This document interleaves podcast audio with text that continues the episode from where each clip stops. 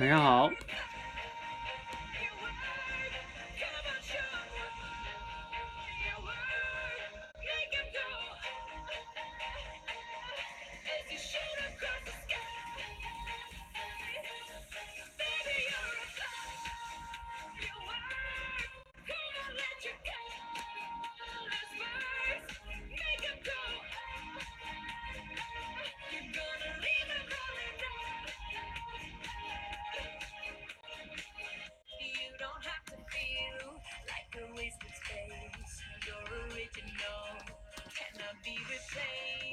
进来了吗？来，进来同学可以准备连了。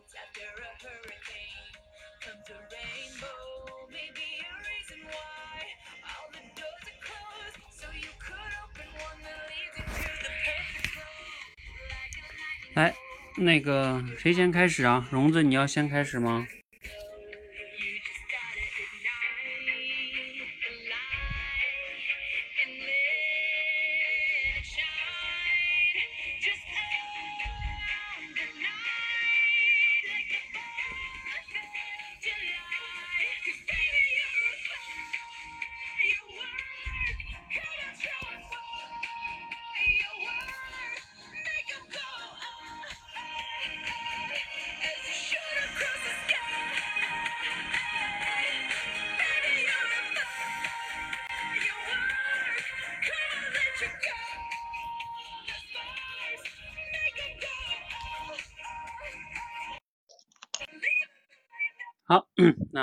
欢迎大家来到今天的直播训练。今天是我们的 实战聊天训练哈。我们之前呢都在练倾听提问训练，也所有的倾听提问呢都是为了聊天来呃用的哈。最终要在聊天中跟沟通中用起来哈。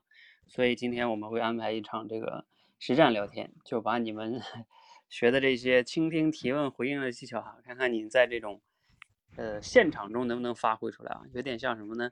你们之前在练考驾照中的那一项一项的，什么倒车入库啊，什么侧方位停车是吧？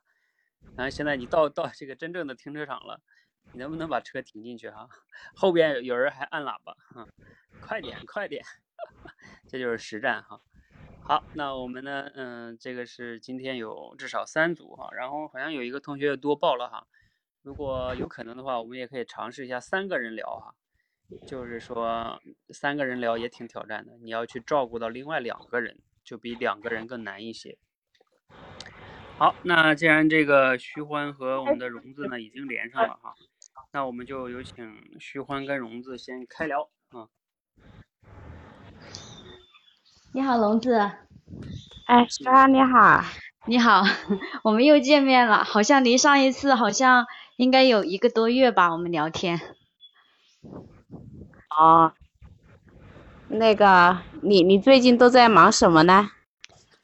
嗯，最近啊，我好像觉得时间过得飞快，天天也就是，嗯，天天也就是忙些家里面的事情，还有自己的一些事情，就基本上一天就结束了。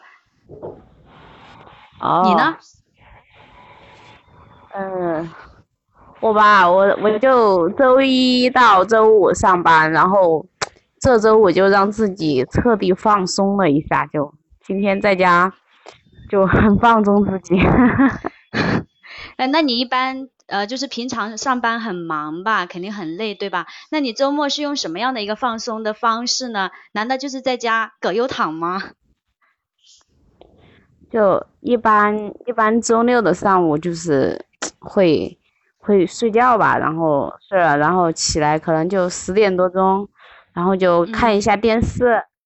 到下午的时候，我就会就把 周一和周周一到周六之间，然后没有完成的口才训练，然后补上一些，然后偶尔看一下《杨澜访谈》。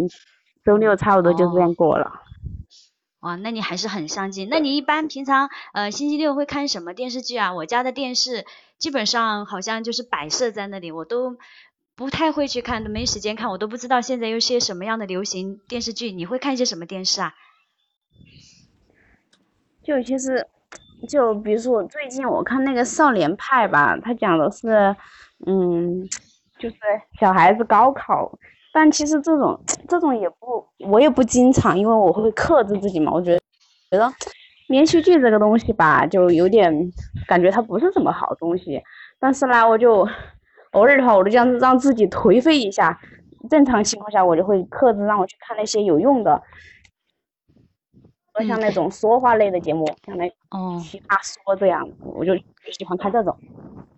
哎，其实我也挺喜欢看奇葩说的，去年的好像还是挺精彩的，每一年的我都追了。那不晓得今年什么时候开始啊？你你有这样的信息吗？我就是我会我会这个东西出来了之后，然后我可能会看的吧，但是我不太会去关注它。关注是哦，明白了。关。喂。喂。插播，现在可以听了吗？嗯嗯，听得到。现在可以听见吗？听见，可以听得见。你呢？啊。嗯，可以的，可以的。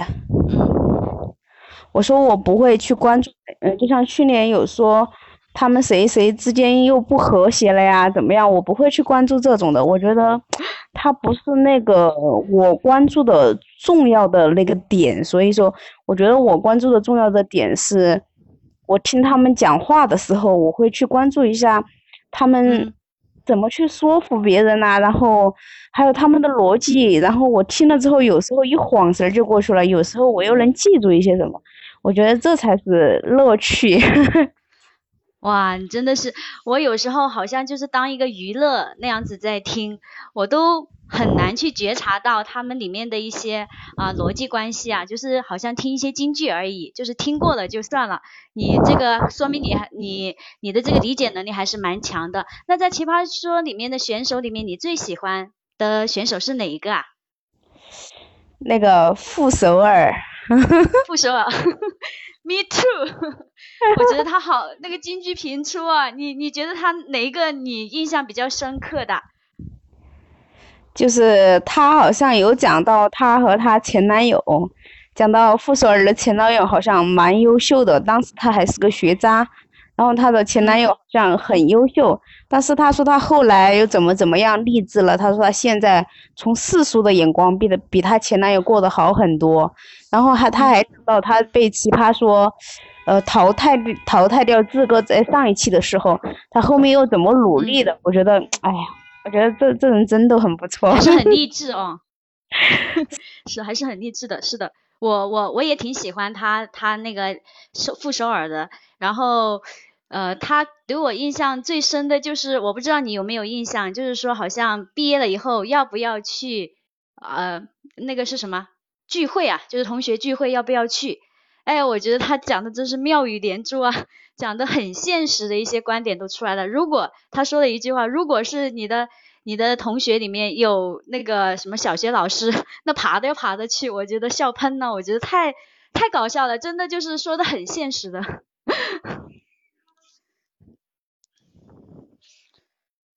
喂，诶，他他好像掉线了。哦。一个人讲了很多，嗯，他好像我们都有运用一定的技巧哦，有应该应该有一点感觉哈教练。嗯，你用啥技巧了？你分享一下，我看看你用啥技巧了。啊？你用啥技巧了？啊，首先我听到他一些关键词，我就会去抓住啊，比如说呃，他。他很其实星星期六很累的话，那我就会说怎么样这个休闲方式。他说他在家嘛，我就问你什么样休闲方式，然后又谈到了看什么电视剧，后来就切入点就是这个奇葩说嘛。那本来我们就想用这个东西就更深入，就是从事实然后到观点。本来我想聊一下，呃，就是为什么他会有这样子很励志的这样子，然后我的一些观点，然后再谈再深入挖一下。呃，对方的一些感受啊，或者对这个事情的一些更深层次的一些看法，我当时的一个想法是这样子。这一次的聊天比以前更加有觉察力，呃，会带有一定的自己的意图去做这样的一件事情。嗯，OK，好，有觉察力是很重要的哈。你连不上，你现在重新连呀。我没有看见你的连麦申请啊。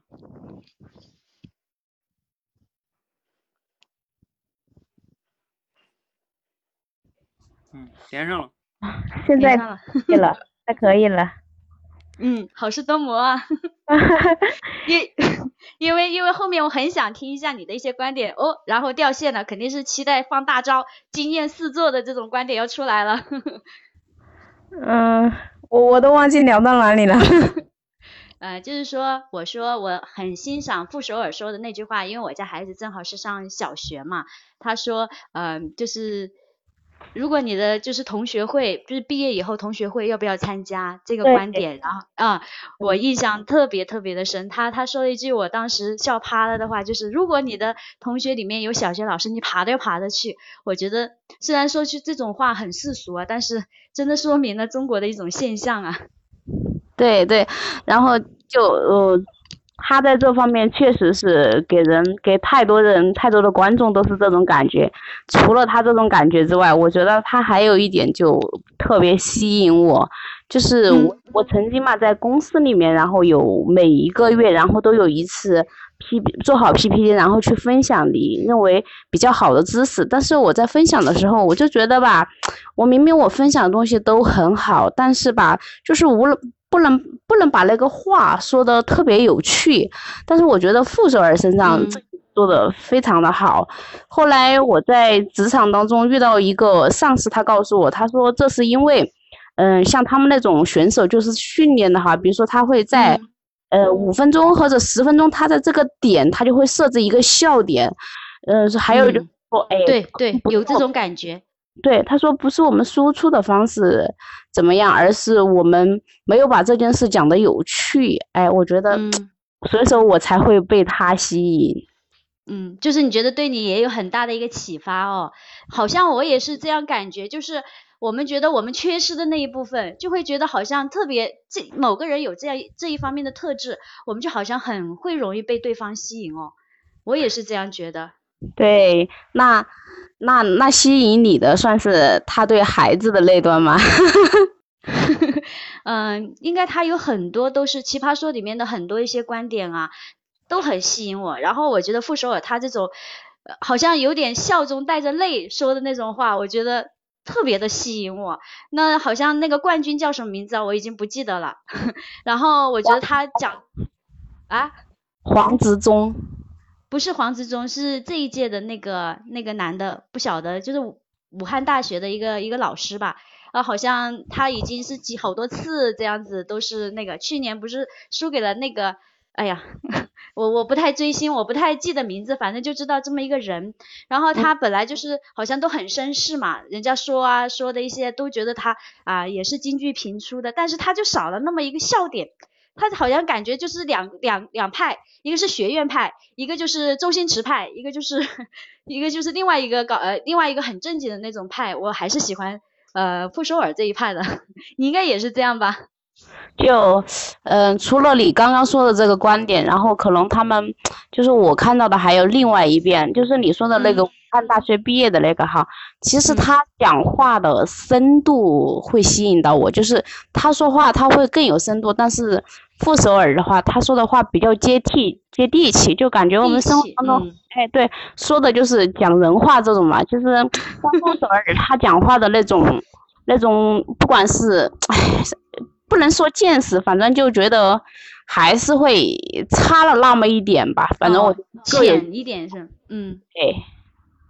哎，那个之前，呃，我听你说，然后，我我感觉你对那个傅首尔孩子那段还还蛮深蛮深刻的印象的。那我好像在以前的那个音频里面也听到你说，你以前做过，嗯，那小孩教育类的这工作是吗？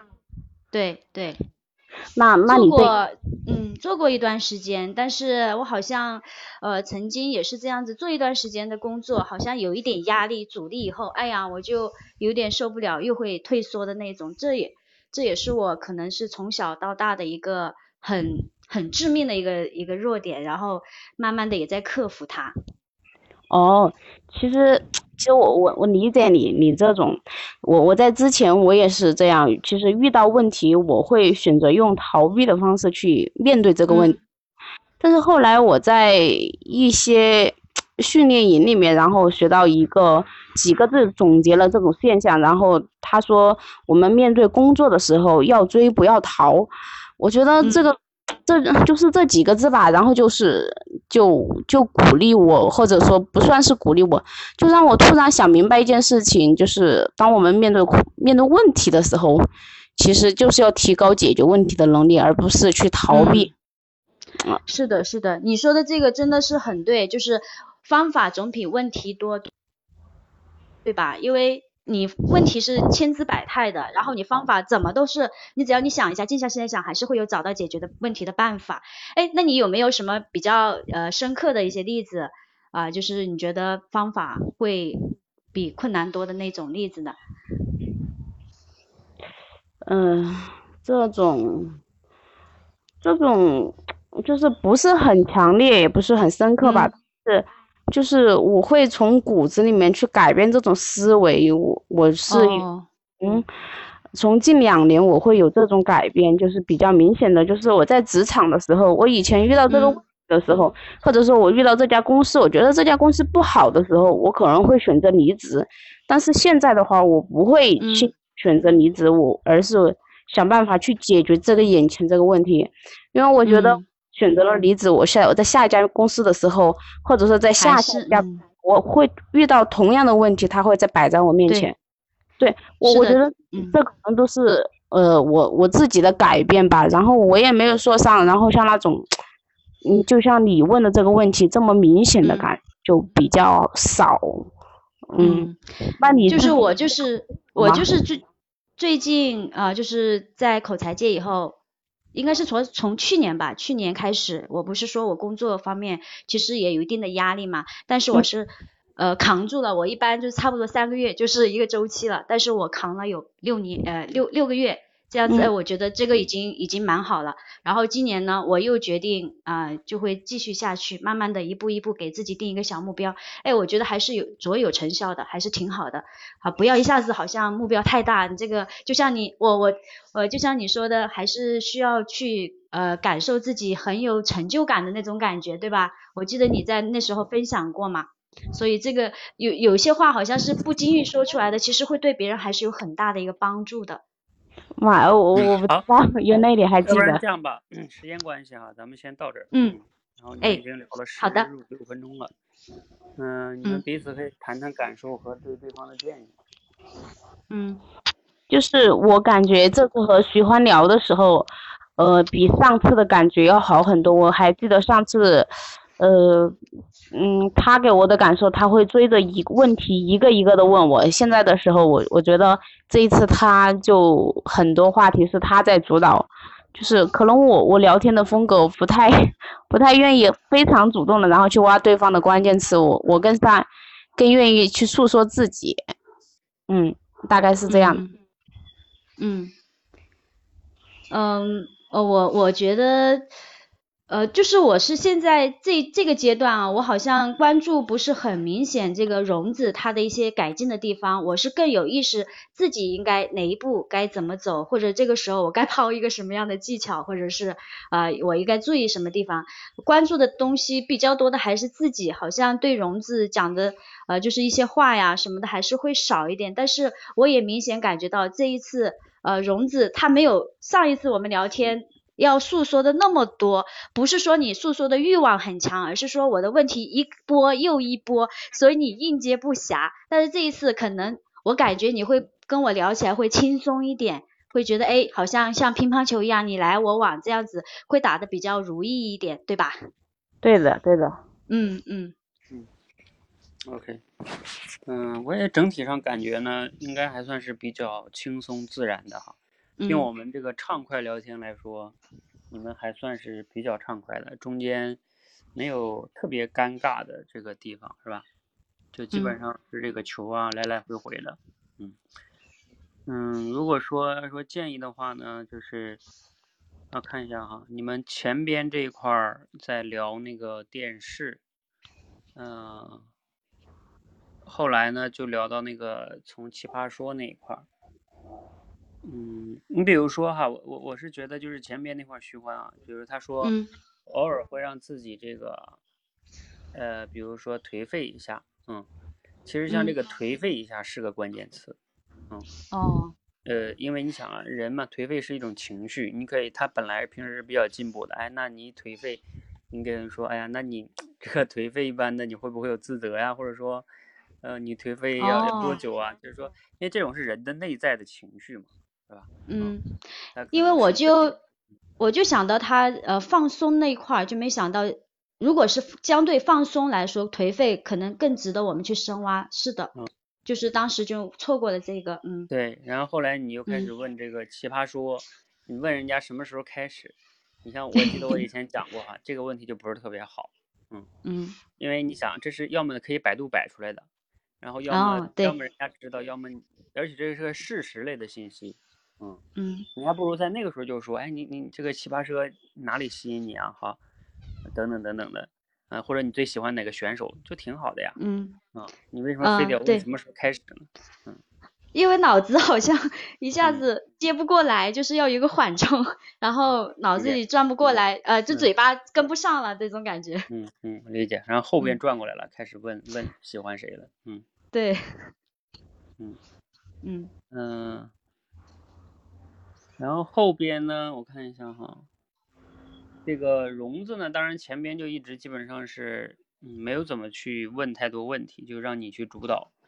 呃，不过后边他开始去把话题切开了，就切到这个做小孩教育的这个工作啊，呃，呃做教育的这个工作这块算是荣子开始切话题吧。嗯，切话题之后呢，徐欢说的是。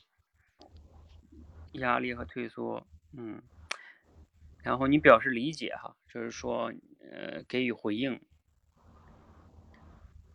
嗯，那我跟你讲哈，就是说，但是呢，你看融资这块呢，就是说，你你理解完了之后啊，你就开始说自己了，你就是说啊，那我自己现在就啊不逃避了，我们要追不要逃，呃，其实这个呢，就是我最近讲的这个回应里边的这个。你开始给了一个，算是通过你的经历吧，直接给了一个建议，就是也也不是说完全不好哈，其实有有可能会有不好，比如说举个例子，假如说徐欢他现在的状态还是经常会逃的话，对，然后你就说，你看我不逃了，是吧？我我我在有沮丧的感觉，对吧？那那他就会感觉说，嗯，那你挺厉害的，是吧？嗯，就是你相当于没有去去呼应他这个，嗯。嗯，对，就是就是这个。你比如说，他刚才说他他之前在退缩逃，你可以问他说啊，这个其实也蛮正常的哈，你是怎么觉察到的呀？或者说，呃，这个问题你现在是有什么样？反正就是说挖一挖徐欢这一块，他是不是有什么改变的哈？那个可以不上来就先说自己，嗯嗯，我记得他的，嗯。我记得他这说问这个问题的时候，其实他问的这个问题我没有过多的思考过，而可能我回答不上，所以说我才我才把这个问题稍微扭转了一下，但是可能扭转不太自然。这也不是是就是我们我们好像很多话就是到后面脑子一转，呃，就是停下来，就不用不用两个脑袋在想问题的时候，哎，好像就就能够。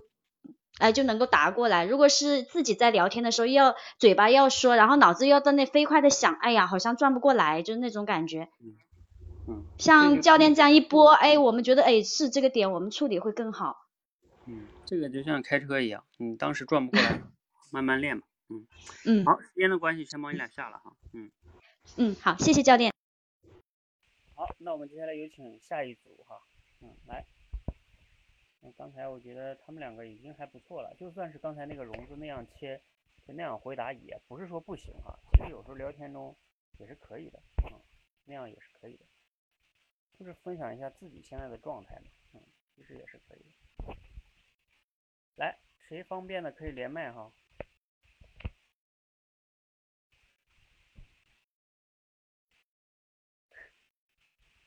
嗯，来吧。那个，我让朕跟许多聊吧，因为离烟多太熟了。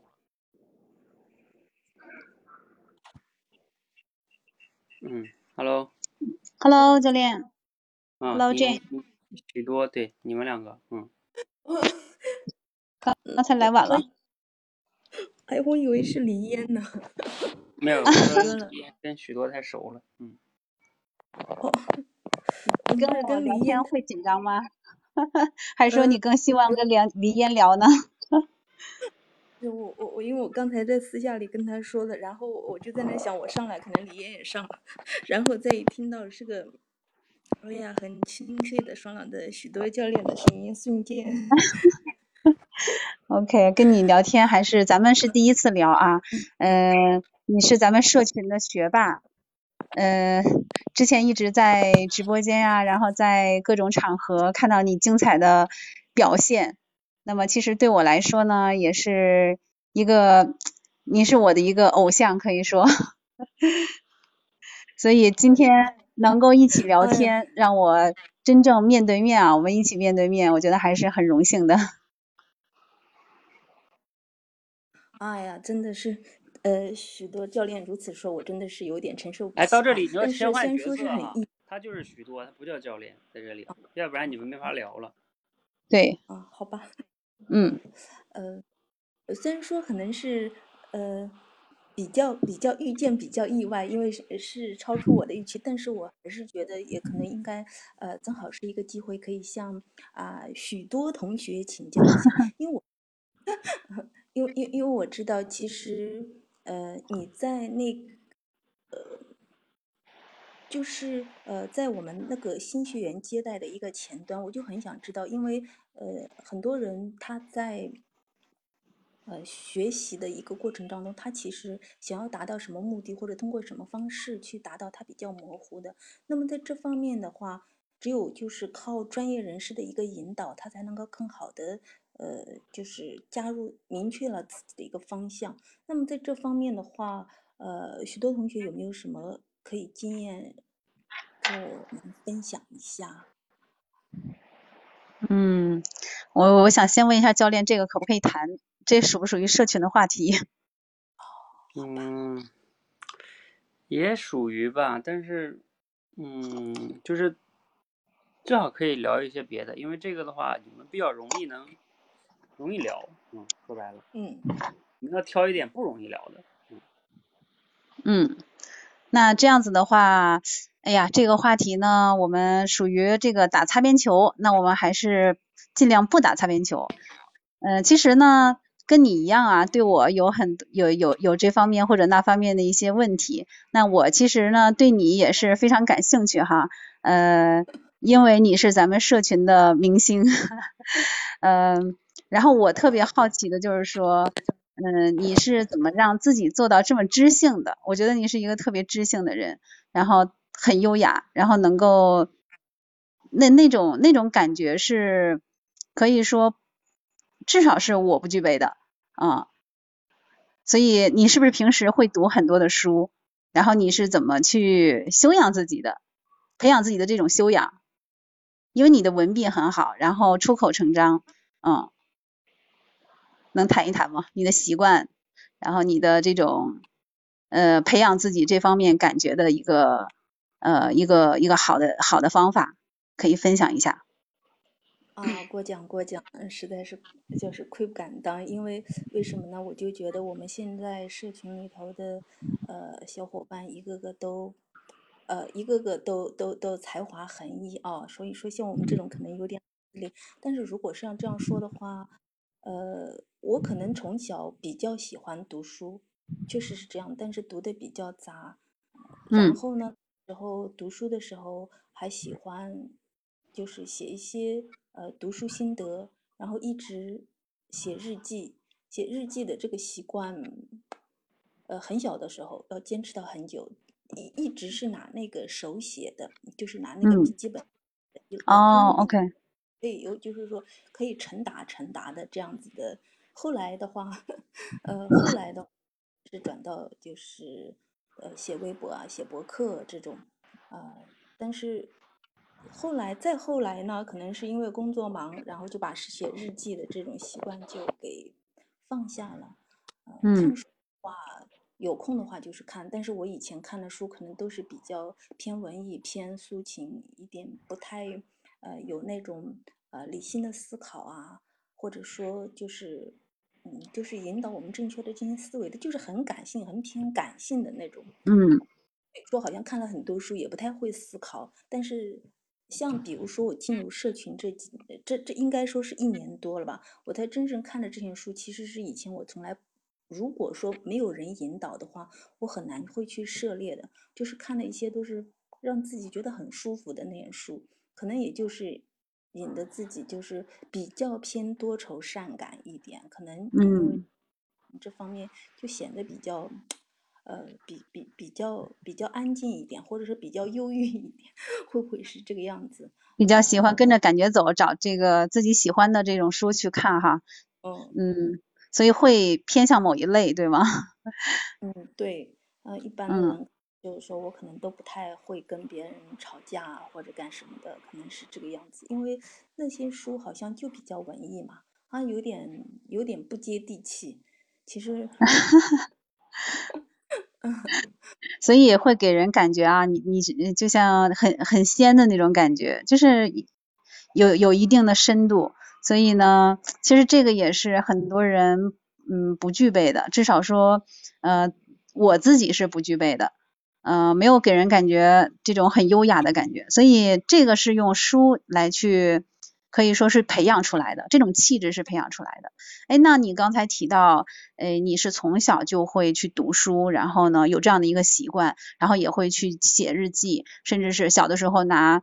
笔和纸这样子去记哈，可我相信你的这个日记本可能都有好多本，然后能摞起来有几尺高，有可能是这样的一个状况是吧？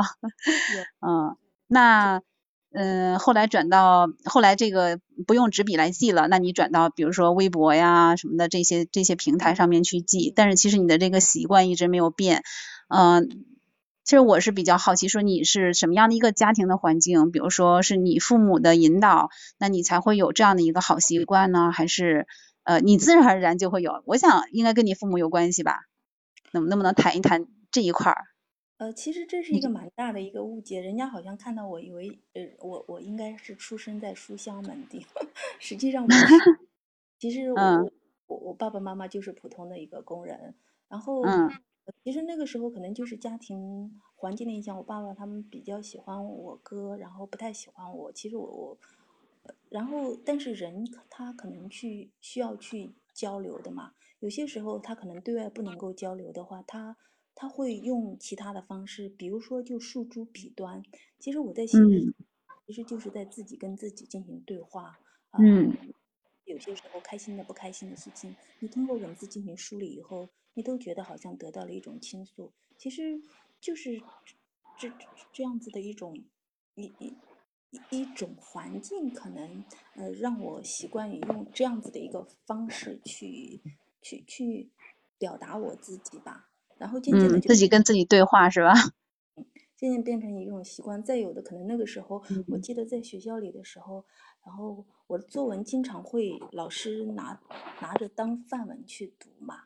然后，嗯，呃，那个成就还是很棒的，嗯，成就感，想想这个成就感越来越强，然后呢，这个这方面的兴趣也就不断的加强，啊，这是这是我想的哈，嗯，事实上也是这样的，对不对？呃，事实上其实就是这样，所以说那天。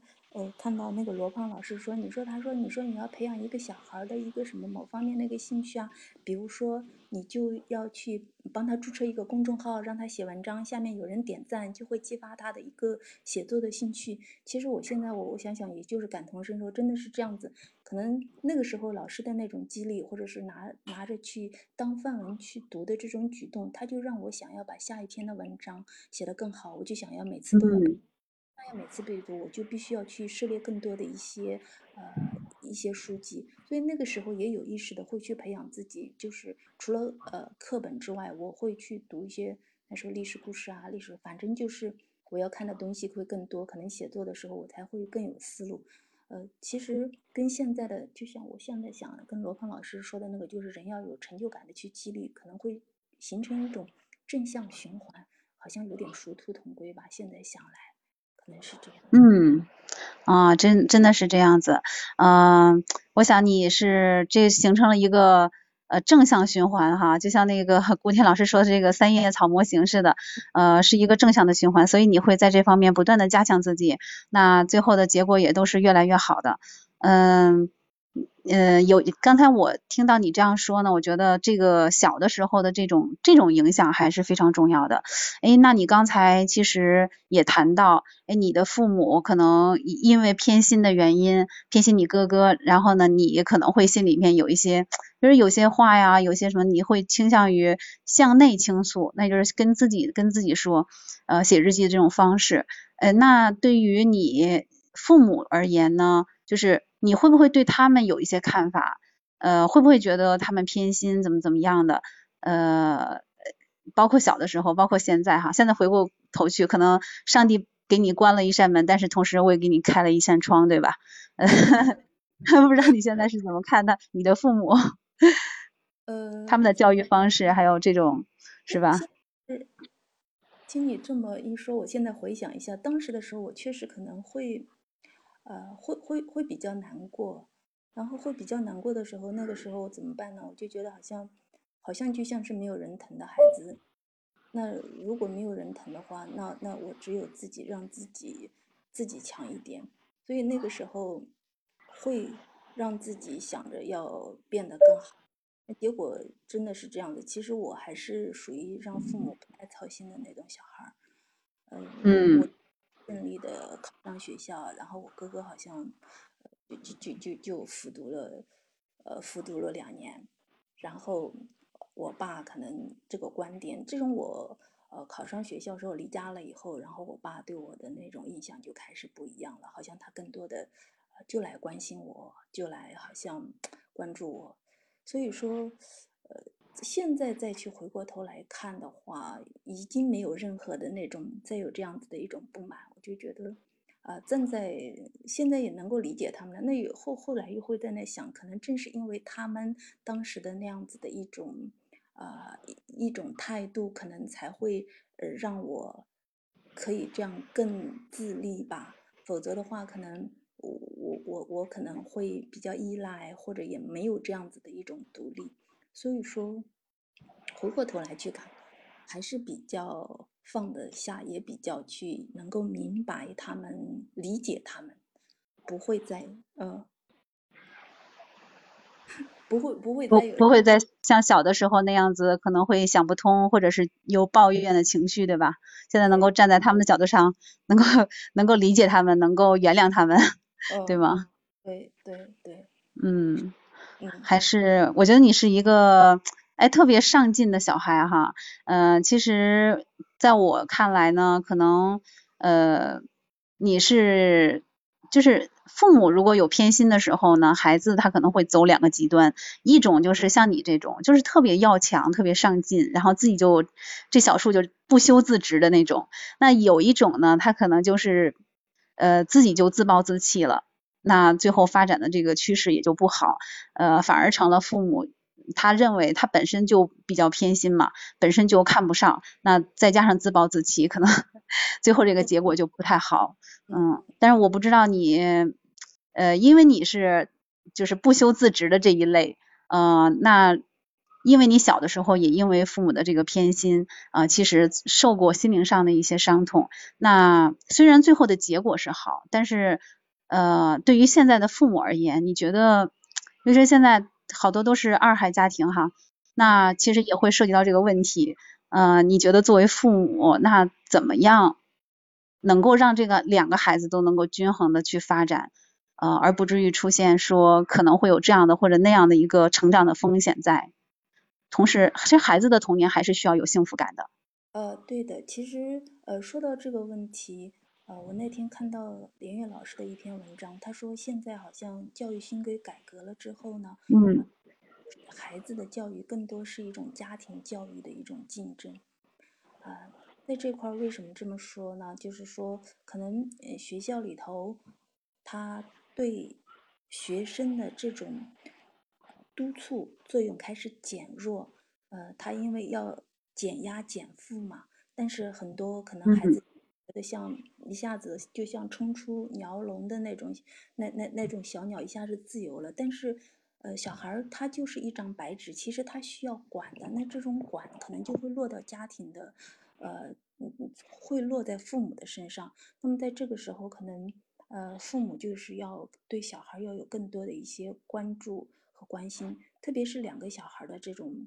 这样子的一种家庭，因为我自己是一个嘛，然后两个小孩的话，他可能会会我我周围的同事会有两个小孩，那会有有有一种就是大大大宝，他可能会觉得也会觉得以前他是家里的皇帝或者是公主，那么呃现在因为可能弟弟妹妹的一个出生，可能会他的这种关爱会被剥夺了，或者会被分去了一部分，嗯，那那这可能就会。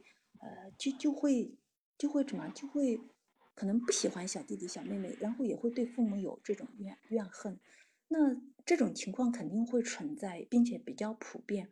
那那那有我有一个朋友说，像在这种情况的时候怎么办呢？就是作为我们父母，其实除了要更多的关注、更多的陪伴之后，还要有方法，那就是让大宝参与到教育小宝、爱护小宝的这个过程当中。比如说，妈妈就是要去呃宝贝小宝，那在这个时候是妈妈自己做呢，还是让拉着小宝、拉着大宝一起去做？那比如说，他要去要要去要去给他喂饭，要去照顾他，那这时候可能。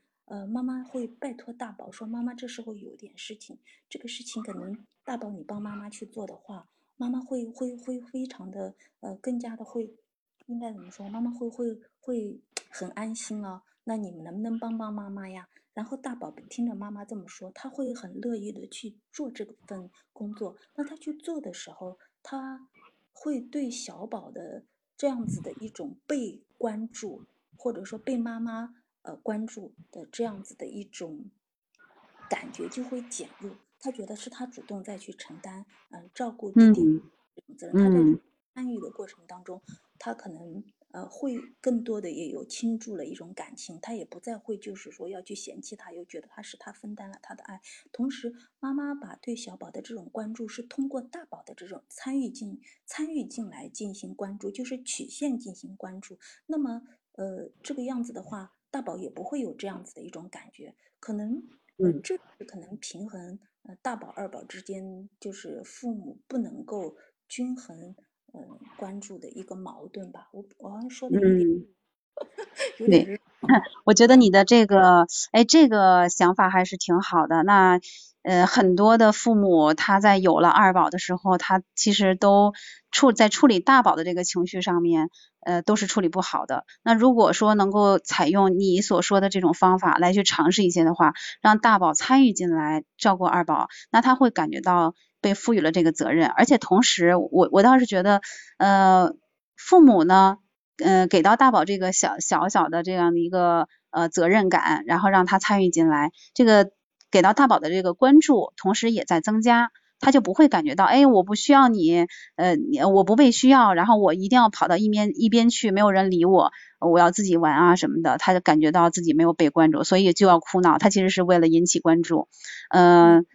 我我在我我在前几天孩子我家的二宝呃上幼儿园中班，然后跟他们老师呃谈了一次话，然后呢那个老师有一个观点给我印象特别深哈，他就是说呃作为父母的这个责任，其中很重要的一个就是培养孩子的呃家庭责任感，那培养他，尤其现在家里边有两个孩子，培养他这种手足亲情，让他知道这个你的你的哥哥或者是姐姐。呃，或者是弟弟妹妹的，呃，跟你是一辈子的亲人，所以你们之间的关系是最牢固的，就是这种这种关系的一个维护是很重要，让孩子意识到。所以我觉得像你说的，哎，这个方法是特别好，能够培养这个孩子他对于自己的小弟弟或者小妹妹的这种责任感，还有这种呃亲情的这种感觉，啊，这个是特别好的一个方式，嗯，是吧？但愿可以给。给给给给我们呃有两个 做一个参考哈，有个参考，对的。好，时间关系，咱们先到这儿吧。嗯，好的。对，嗯，好，我们已经聊了十十二快二十分钟了，然后来，嗯，你们两个谈谈感受跟收获吧。嗯，或者说给对方的建议。我我我我先说吧，其实我嗯觉得这个嗯整个这个聊天展开了，能够展开啊，就是因为许多叫许多同学的引导的比较好，他一直好像在主动的做引导，主动的去在呃就是引出这个话题，呃让我去去去聊。然后我我可能做的稍微好一点的地方，就是对于他的每一个话题，因为前面几个话题可能是我自己亲身的一种经历，我可能会比较容易聊。就像呃今天说的，他可能给的话题我比较容易接，呃，然后然后就是那，所以会聊的比较多。主要是我觉得还是就是许多教练可能就是问题问的比较比较好，是这样。好，谢谢谢谢 Jane 对我的肯定哈，呃，我倒不觉得我自己这个问的问题呃怎么样，呃，我觉得咱们聊的还是比较愉快的。你是比较健谈的人，而且呢，你你每一次的这个话题都可以让我找到哎感兴趣的点，所以对于我能够问出呃更加深层次的问题来，呃，这个是一个帮助。不然的话，就是如果说你的这个回复呃是干枯无力的话，那我可能也没有更好的问题给到你，所以这个互动是需要咱们双方来去做的。嗯，谢谢教练。有什么建议啊？给对方，别光光光说好的呀。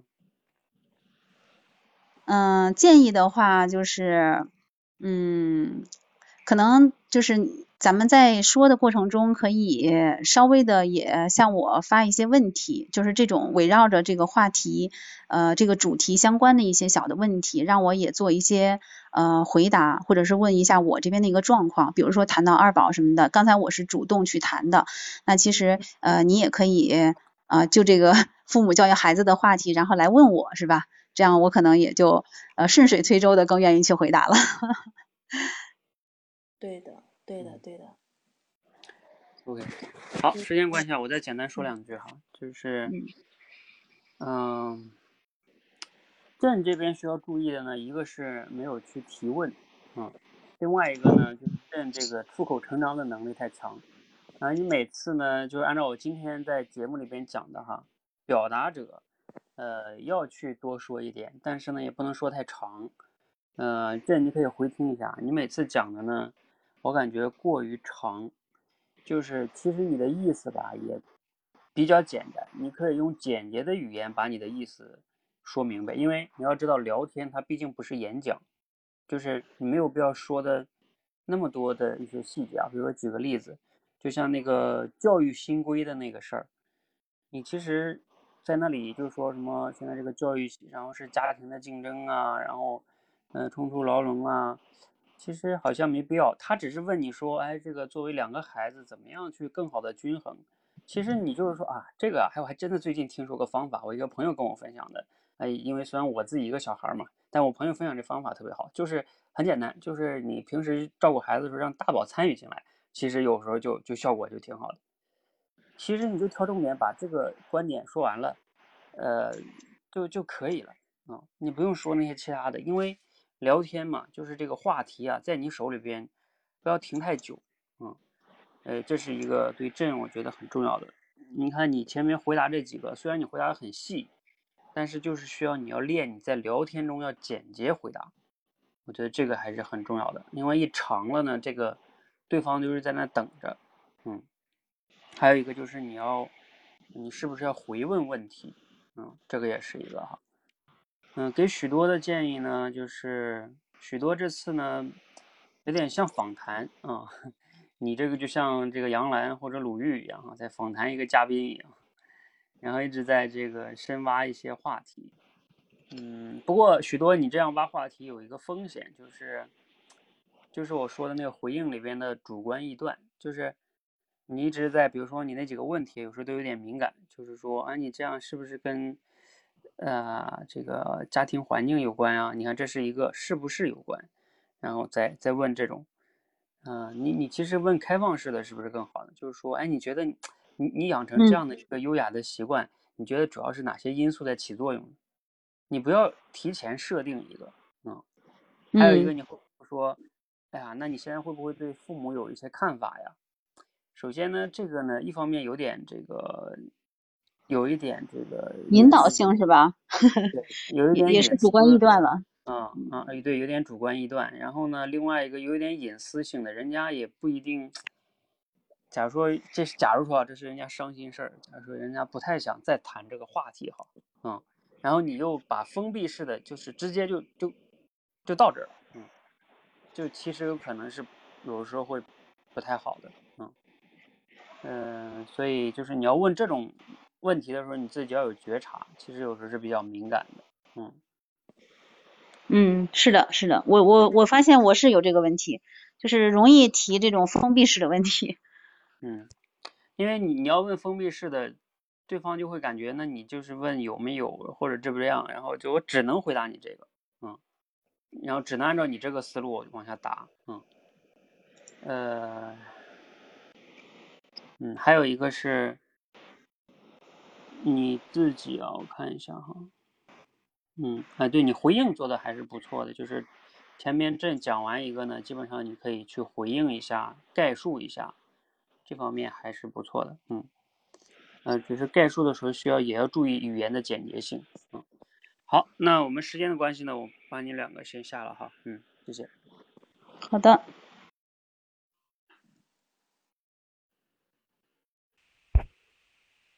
好，那个接下来还有西西，还有黎烟是吧？哎，那个齐同学你还在吗？因为那个齐同学本来也说要来，如果你要在的话呢，要是有三个人，你们就三个人来一下，看看你们对三个人的场能不能掌控。哎，西西上来了是吧？嗯，来你们连吧。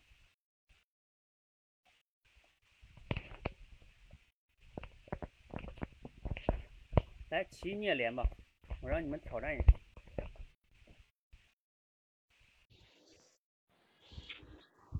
两个人，你们已经没有挑战了。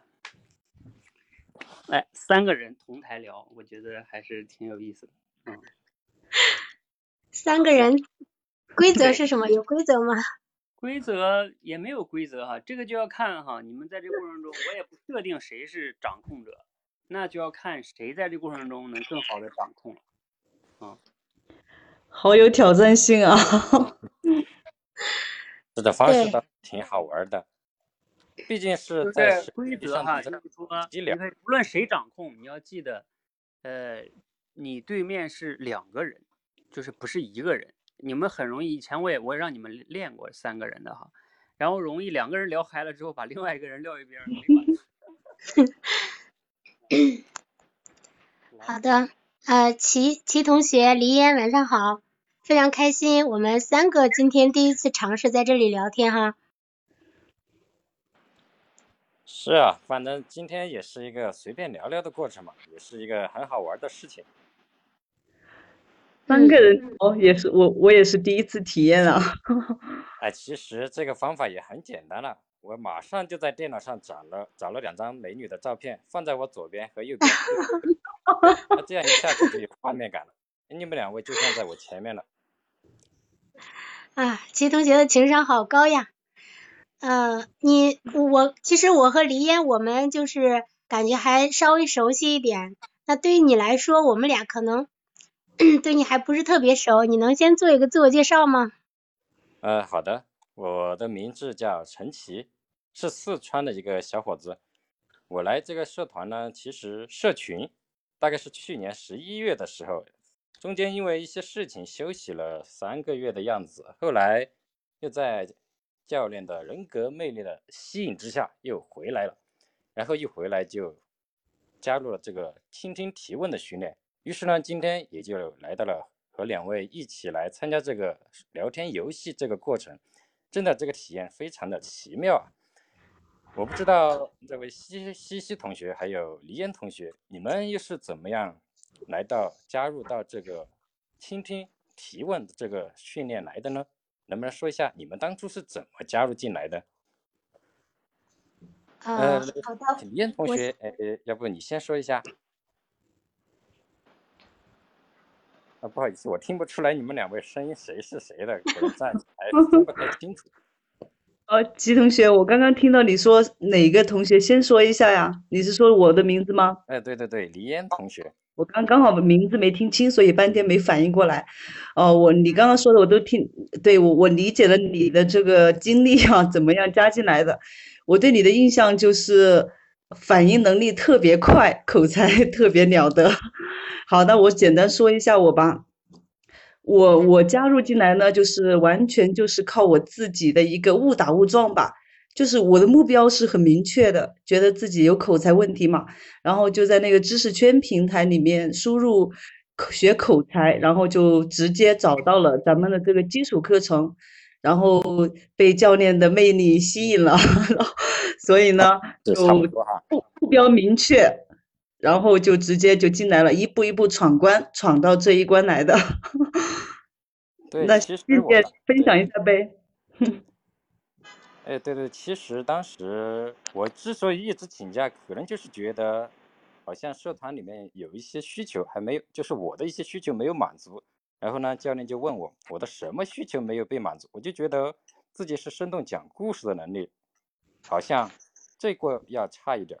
但是教练很敏锐，他发现了我的问题可能不是这个。所以呢，就很父爱似的，直接给我推来了这个集训，然后我就加入进来了。这也是教练的一个魅力所在吧？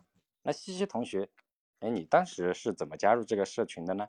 啊，加入这个倾听说话集训的呢？呃，好的，加入这里的话，那首先是先加入多一班了。我对口才的这个需求呢，也是呃，在我一次一次受挫的时候。在我呃在面试一个兼职老师的时候，我我才发现我的口才是有问题的，我之前一直不知道，然后我就顺着 QQ 顺着 QQ 群去找嘛，口才群找到了以后，其中有一个人他就知道我们 Tom 教练，然后就可以进来了。进来以后，为什么我要来练这个倾听提问呢？因为这个是我现实当中的一个非常大的一个短板。呃，我在线上和线下是两个样子，就是因为我这个线线下的这个聊天啊，一直处理不好，可能就是呃目前我们所说的这个倾听啊、提问啊这些最基础的能力没有掌握好，所以来到这里，我想啊，我们三个人应该都是呃同样的一个目标吧。对对对，这个感受我也很明显。其实，在生活中的时候。啊，老是觉得自己说话好像没问题啊，我想说什么就说什么，不经历一些事情和麻烦的话，真的不知道自己说话还有这么大的问题。打断一下你啊，打断一下你们，是你们刚才我说了，最好是切换话题，就是不要聊这个你们怎么加入的呀，怎么练口才，因为这个是你们共同的经历。说白了，聊这个对你们没有挑战，一人一句就能聊五分钟，对吧？那一会儿那没有，就是没有锻炼了。我们就是要聊一些。呃，你们要重新找话题，然后还能聊好，这个才是就是更有挑战哈。如果你们就聊，哎呀，加入这有啥收获呀？那你们聊这个，你说白了再聊一个小时也能聊下去，理解吧？好的，呃，齐同学，听说你是你在现实中的工作是律师吗？呃呃，这个可能有一点误解吧，可能是我的感觉给人一种比较严谨，但我其实并不是，是一个公职人员，公务员。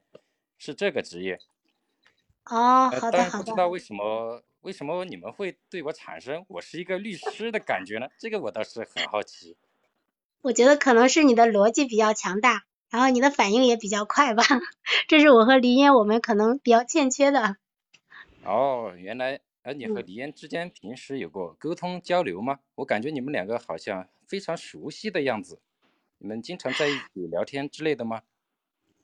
对，因为我一直佩服李嫣的，呃，我一直一直就是比较关注她，因为她在我们是，她她是那种我比较欣赏的人，就是我和她有很多经历啊，我们就是在遇到一些困难的时候，比如说前段时间我听说她曾经到深圳以后不知道怎么买票回家，其实我也遇到过这种问题，就是遇到这种挑战的时候，呃，我可能就是更多的会选择放弃，会选择逃避，但是李嫣不会。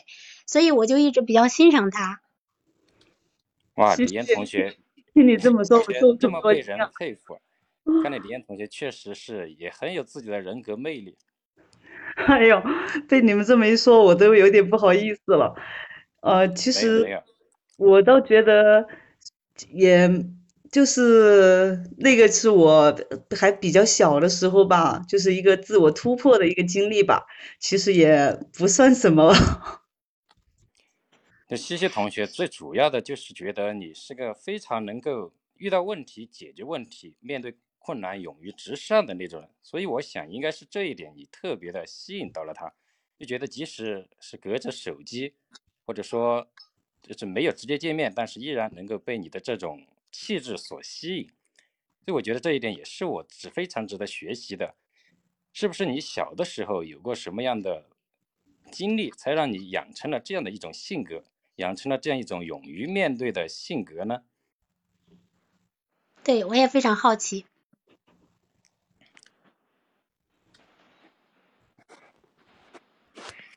喂，李嫣。哦，我跟不好意思，我刚刚走神了，不好意思。好，我我再我再重我再呃传达一下齐的同齐同学的一个意思啊，就是因为我们都比较佩服你这种遇到问题勇于面对啊，就是就一路看你走过来嘛，在口才上你不管是口才还是成长过程当中遇到的一些困难，你都能够勇敢的去面对，呃，这种精神是怎么样形成的呢？哦，呃，首先不好意思啊，我刚刚误以为齐同学在跟西西聊天，所以我自动的隐身了。哦，我现在现在知道了，就是，嗯，没事，可能是现场感不够的原因。如果是面对面聊天的话，肯定就能够很好的发现，我肯定就会面对着你说嘛。当然这个没关系，没关系，现在 就依依然可以说的。我们就是比较好奇，你小的时候。呃，是不是有过类似的，就是遇到了困难，然后自己想方设法去解决，所以就形成了这样的一种性格。哎，我聊不下去了，咋办？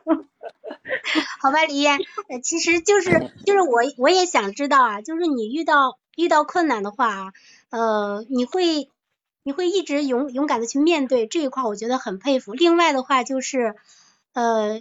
你在学习过程当中，我觉得你，嗯，你会不会遇到就是很多想学的东西？这个时候你会去呃做减法呢，还是说你会去这这样也学，这边也想学，那边也想学呢？哎呦，我 因为你就是像一个就像一个动车一样，然后从从最开始看到你，然后一直闯到现在嘛。就感觉你这个速度还挺快的，成长的速度。也，可能李嫣同学，嗯，我刚刚觉得李嫣同学，你可能会比觉得比较尴尬，是不是？不是，哦，那 不是我，我是我是没有想到这个话题怎么一直在我这里。我也发现了这一点，好像我们就根据买票这一件事情。就一直在推断，一直在挖掘你过去的发展经历。我们也发现这个问题好像不太对，不该这么聊。啊，我们想说的是，其实，啊，就是我们小的时候肯定都会有一些让自己印象深刻的经历嘛。能想通过这方面来帮助大家相互了解一下，但是这个话题确实没有找好。这个确实。不过我觉得，我觉得虽然虽然买票这件事看似很小，但是对于我来说，我觉得它对于我来说也是一个很大的突破。就比如我来到深圳啊，其实两眼一摸黑，我都不知道去哪里该怎么弄，就直到后来不是就是会用了这个什么百度地图啊，才知道该怎么样呃去一个地方怎么样开着导航过去。其实我来到这里的时候，就是从这些小事啊，一点一点的去遇到问题自己解决。因为你来到一个大城市的话，确实会有很多困难，没有人帮你的，就不可能说每一件事都有人帮你，是吧？所以这这是一件小事，去凸显一个人他自我挑战的，我觉得这是一种精神。所以我就呃 忍不住多问了几句。那齐同学，你在遇到困难的时候，你是怎么面对的呢？那其实 突然被这样问，我一下子也觉得好像不是那么好回答。我刚才似乎有一点理解李岩同学为什么一直在笑，当然这不是说西西同学你这个问题问的不好，就是说这个问题如果要回答的话，可能需要自己提前想一想，呃，一下子让我说遇到什么困难，我还真想不出来。因为现在哦我们聊天的心情好像都是挺愉快的，就觉得聊一些开心的事情好像比较合适。我觉得，那吉同学，你带头，你聊一个开心的话题呗。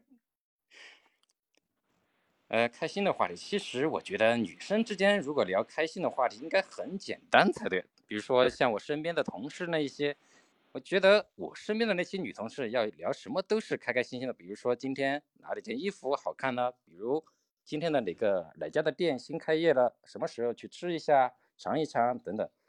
我就觉得，就是这种非非常轻松随意的话题，就很让人开心啊。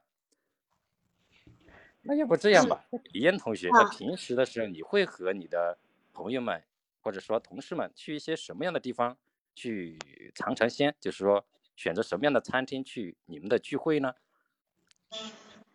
呃，我这边的话，其实平常跟朋友接触的还蛮少的，主要是，呃，因为好像每天的生活就是就是在家里啊，然后呃，就就好像生活的圈子会比较窄一些，因为我现在也是一个呃算准妈妈吧，就是社交方面会比较少，也没有出去工作，所以才更要学口才啊。是因为锻炼的机会也比较少。啊，西西呢？西西，你嗯平时就是有没有经常和朋友一起出去，或然后找一些好吃的好玩的地方，呃，交流一下哦你们的感情之类的？我觉得这一块儿应该是我未来的一个目标，因为目前现在可能把更多的业余时间都放在呃练习口才上了，所以下班的时候大多数都是和你们在一起。哦，原来是这样。嗯，看来我们我身边的那些朋友的状态和你们的其实差别挺大的，因为我觉得他们似乎生活就相对悠闲、轻松一些。可能你们所在的环境也好，或者说城市的那个特点也好吧，就说你们都比较上进，对自己的要求比较高，所以就不太会去参加很多那种休闲娱乐的活动。所以我觉得也跟你们在一起的话，对我自己的成长也是很有帮助的。当然，每个人的生活方式不一样吧，我觉得，其实你们的这样生活方式，我觉得挺好的。就 算没有和朋友一起出去玩之类的，但是我觉得你们有自己的目标，有自己的方向，这一点真的很值得赞赏。不过，我觉得这一点可能也跟每个人所处的一个阶段不一样有关系吧。就是像有很多人呢，他们是一边工作，然后下班了肯定得去打发时间呀，对吧？就跟朋友一起去逛逛街呀。但是，呃，比如说已经结婚了呀，呃就是比较呃，在家庭的时间和精力会更多一些，可能就相对自身的一个娱乐活动就会减少一些吧。可能跟人所处的阶段有关系，我觉得。那齐同学，你你处在哪一个阶段呢？我现在是处于非常自由自在的阶段，就是我现在依然 还单身，所以想干什么就干什么，可能和你们就不太一样。不过你们的那种就是结了婚之后啊，呃，确实也要把很多的时间精力放在自己的家庭上，这种我也是非常佩服你们的，因为毕竟是牺牲了自己很多的时间，也可能放下了自己的一些愿望或者是梦想也好。就为了自己的责任，为了自己的家庭，这一点真的是让现在的我觉得非常敬佩的。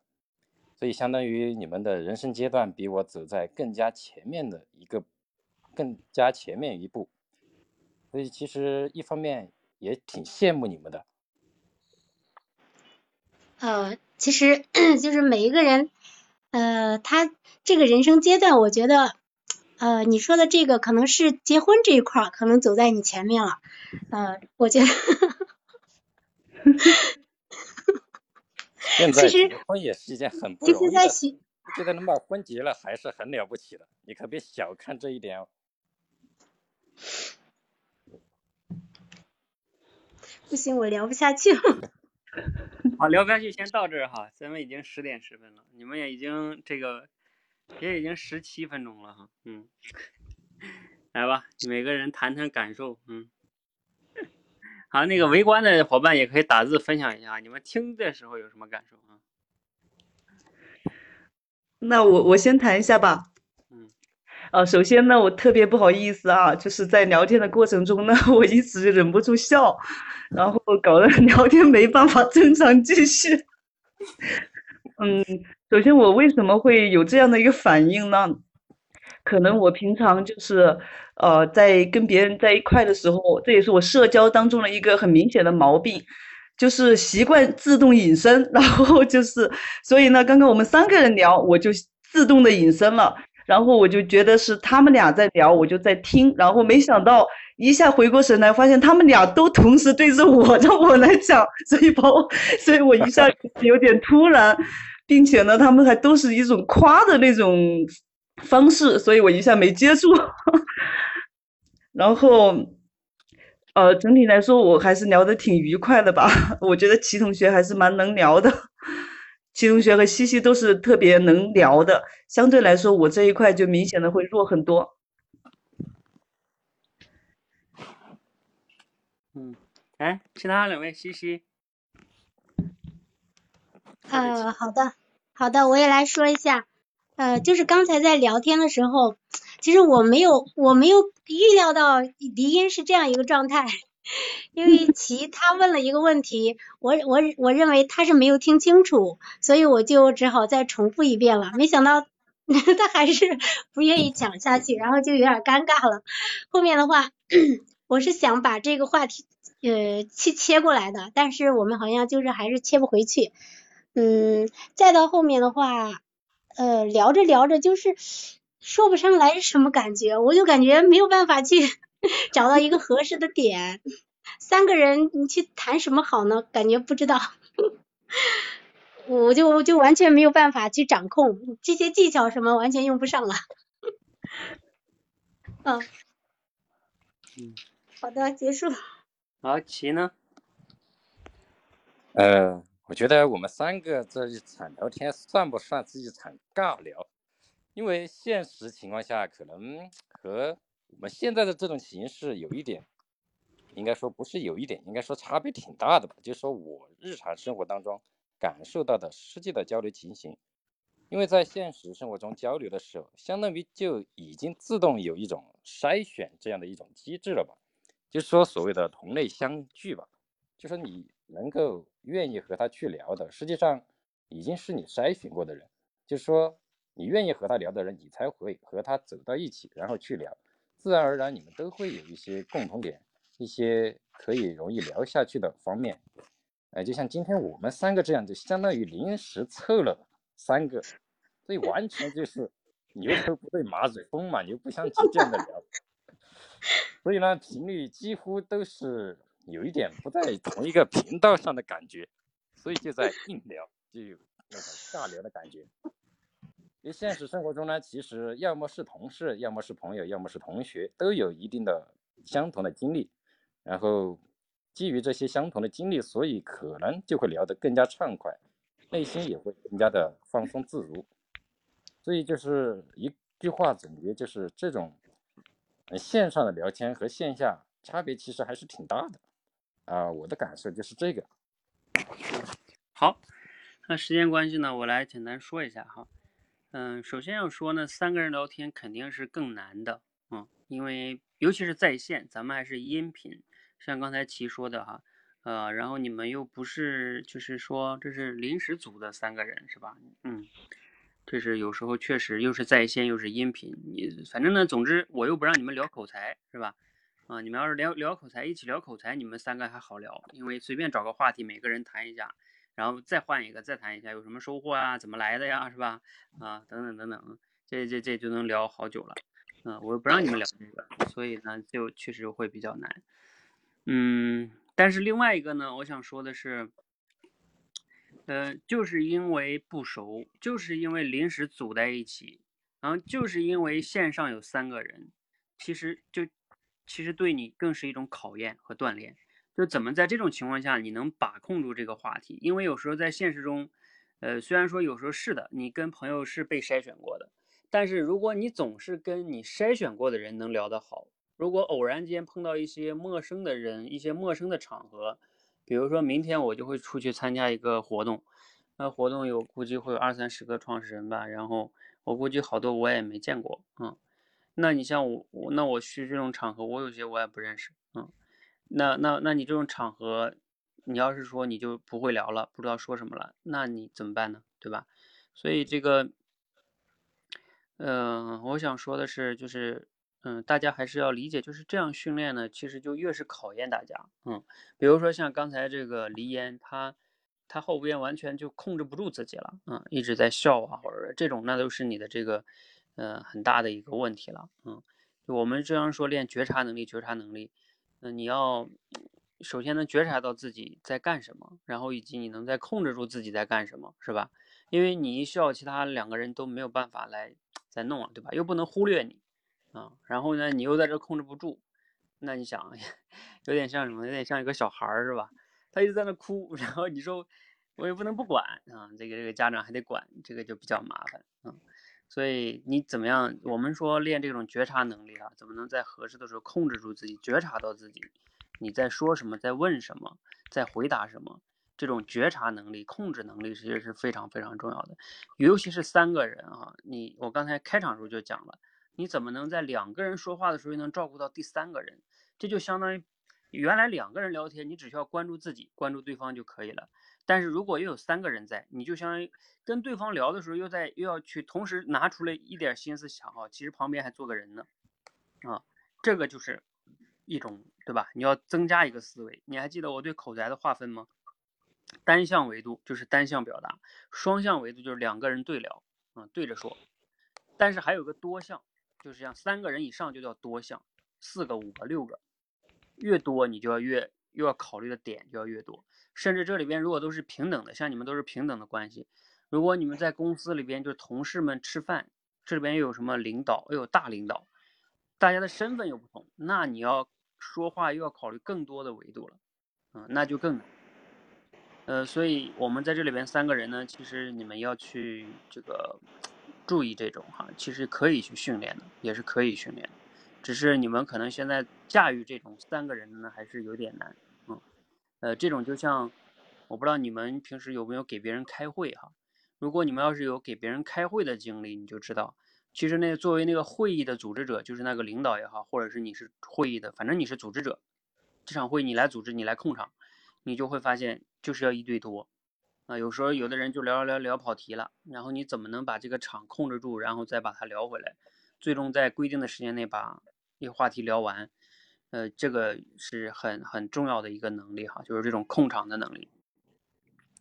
所以像像你们刚才呢，比如说，嗯，对，这里边中间一些细节吧，前面就不说了，就是尤其到离烟那个部分。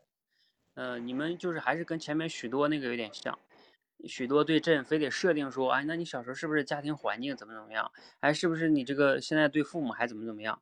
然后你们就是说啊，你们这个你你这么勇敢，你是不是小时候一定有什么样的经历？来，你分享一下，就把人家设定在那儿，然后就是让他分享小时候的经历，然后他自己好像确实也没有这个点，你想啊，他也尴尬了，他也不知道该怎么回答。就像后来你们又问那个齐是吧？说。说什么啊？你是怎么面对困难的？然后一下子就把人家顶在那儿，这种呢，在家离烟又没有准备好，嗯，其实这个你完全可以问开放式问题，就是说，假如说可以问的话，哈，就是问，哎，那你这种平时这种比较独立啊、自立啊，你觉得是什么样的一些原因导致的？哈，就是你有一些什么样的，为什么会这样呢？你觉得你的就是哪些因素促成的呢？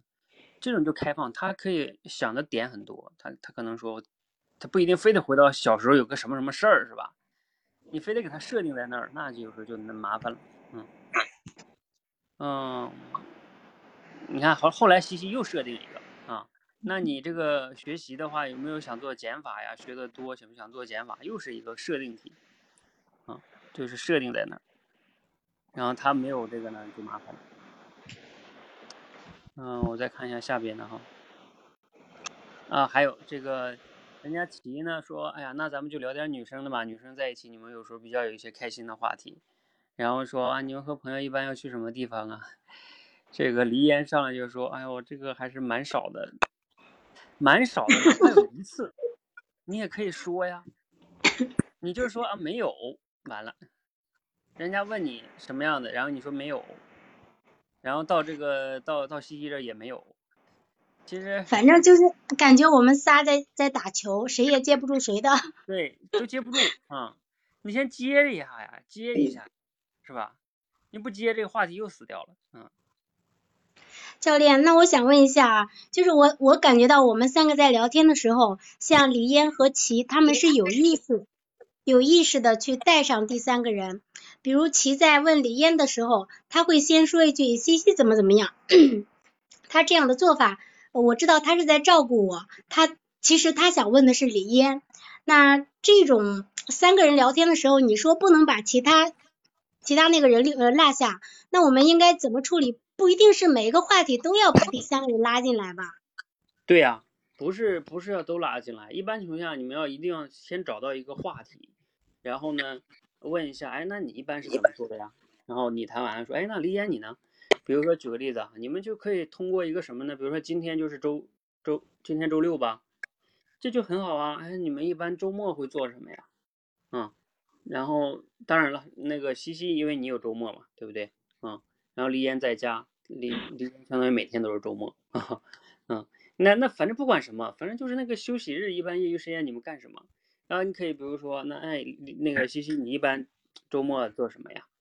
那西西你可以可以聊一下，哎，然后那个假如说黎岩说我呀，我每天都是周末，是吧？那那也可以啊，他可能就能说也说，不说，就是你可以问他有没有什么补充的呀，或者什么的，嗯。这种就是一个开放式问题，他能聊他就聊，他不能聊他就没有压力。其实三个人聊天有时候比两个人更好，你知道为什么？因为三个人聊天，他这个球总是他是在两个人手里，也就是说有一个人是可以休息的，当他实在没有什么可聊的，他可以暂时休息旁观，然后他有的时候他再参与进来，然后这样的话呢，你们每个人都有机会能停下来观察一下他们两个人，然后调整一下自己的思路，然后再。碰到合适的再参与进去，就这种有的时候它是有好处的，嗯。但是我觉得在实际操作中可能有另外一个问题，就比如说，如果我和其我们俩在聊的时在聊的时候，他从我这个话题当中又找到了一个新的问题想要提问，那那这个时候黎烟他就参与不进来了。哎，也不是啊，你们正在聊一个什么什么话题的时候，有的时候。比如说，你就可以问，哎，那比如说你们现在正在聊，嗯，假如说是什么工作上的问题，或者什么什么问题，有时候你这个你或者你有时候就要特意带一下，哎，不知道这个对这个问题啊，黎岩你有没有什么补充的？嗯，如果黎岩说啊，这个我暂时也没什么补充的，嗯，那就没关系了呀，就相当于你照顾他，他没有补充啊，嗯，就是，也就是说你俩在那谈的时候，你俩心中要知道，有的时候呢，看看可能合适的时候要把他拉进来。嗯如果暂时拉不进来，那就先你们这样下去，不必要非得把他往进，就像刚才那样，就得问他这个问题，你就得要回答，嗯，因为是这样的，你整体上来说，对于你们三个人整体来说，哪怕有一个人可能这过程中参与的比较少，但是你们整体聊下来还是比较顺畅的，哪怕只有两个人参与的多一点呢，那也正常，因为有时候这个不像什么一块蛋糕切三块是吧？你们一人三分之一。那可能不是那么均衡的，重重要的是你们整体的先顺下来，嗯，中间不要出现尴尬。然后如果那个人你要知道你要照顾那个人，但实在照顾不进来，就像有时候你你们发现一个一个朋友三五个人在那聊，肯定他们也不是每个人都说一样的话呀，就是平分啊，那就肯定有一两个人说的比较少，嗯，他就处于倾听的那种状态。但是你要记得，就是哪怕听，哎，你有时候看能把他带进来就带一下，嗯。或者是那个听的人啊，因为那个听的人理论上来说，当你发现有些话题你可以补充的话，你可以说，哎，我能打断一下吗？其实这个话题啊，我我想补充一点，你看，他也参与进来了。哦，这是两种参与进来的方式。好的。嗯，你不能非得说，那你非得让轮流来，那你说完他说，反正非得这样说，那就有点变了，就万一那个人没啥说的，你看你俩就卡住了，嗯。对呀、啊，我们刚才就是在被在等着被点名，那就不行了。那实际生活的聊天确实也是这样，就自己愿意参与进来的话，自己就会参加的。是的，是的，所以我们在音频上，如果两个人一起说，可能就会乱，所以啊呃会想着这样，反正第一次嘛，嗯，我们以后会聊得更好的。好，那我们今天先到这里，好吧？嗯，好的，谢谢李嫣，谢谢齐，谢谢教练们。呃，还有一个是这个齐同学说要注意一下，就是你那个赞美啊，那个赞美有时候有点过，嗯，就是啊、感觉这也值得佩服，那也值得佩服，就感觉好像有点嗯夸大的感觉啊。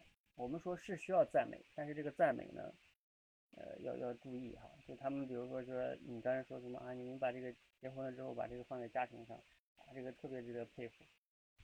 呃，其实这个好像就属于大部分人一般结完婚，这就是你的正常正常的事情，是吧？就有时候如果你你要反而说对方会感觉这好像没有那样吧，对吧？我觉得这很正常吧，对吧？就是就他就会觉得不太那么的舒服啊。所以我们赞美的时候要注意一下。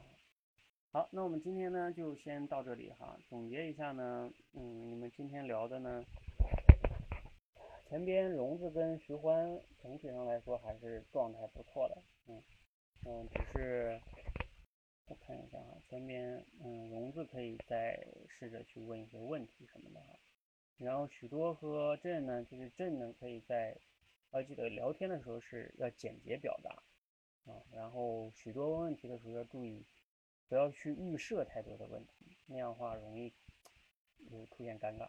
然后三个人聊天呢，大家还是要去刻意的去注意一下，因为你们生活中有时候也会出现三个人聊天的时候，那三个人其实更锻炼人啊、你要关注的人更多，然后呢，但是又不能强迫的，像我刚才讲的，非得把那个人拉进来啊，每个话题都得让他说，那这个也挺尴尬的，嗯，他压力也挺大的，所以三个人如果你能，哎，一会儿这两个人为主，一会儿那两个为主，有一个人可以稍微的缓一缓，其实我感觉有时状态还挺好的，嗯，因为他毕竟能休息一下。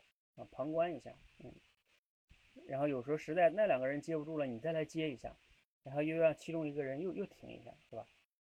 那我觉得也挺好的，嗯。好，那我们今天先到这里，好，谢谢大家。